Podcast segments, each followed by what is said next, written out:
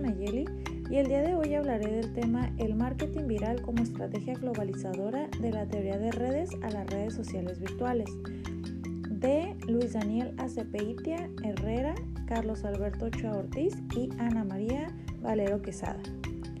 Como sabemos, el uso de la tecnología como herramienta de trabajo da como resultado el cambio de las estrategias en las empresas, buscando mantenerse al margen de la competencia.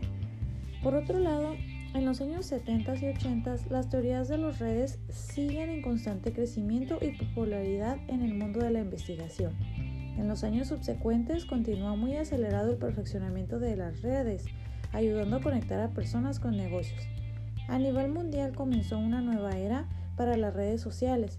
Se creó Google, llegó también Windows Live e inició MySpace, iniciando el uso de redes sociales y estrategias innovadoras para atraer usuarios a la red.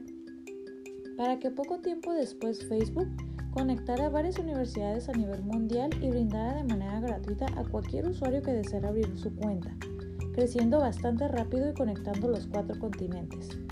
Cada vez resulta más evidente la necesidad de adaptar estrategias en las empresas adaptándose al cambio constante en la dinámica de la red.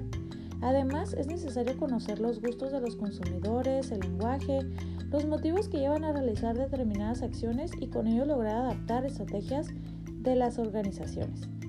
Para terminar como dato curioso, busca cualquier cosa y solo se va formando tu propio historial que por arte de magia una cosa te lleva a la otra, generando así publicidad por sí sola. Bueno, esto sería todo por mi parte. Me despido. Hasta luego. Bye.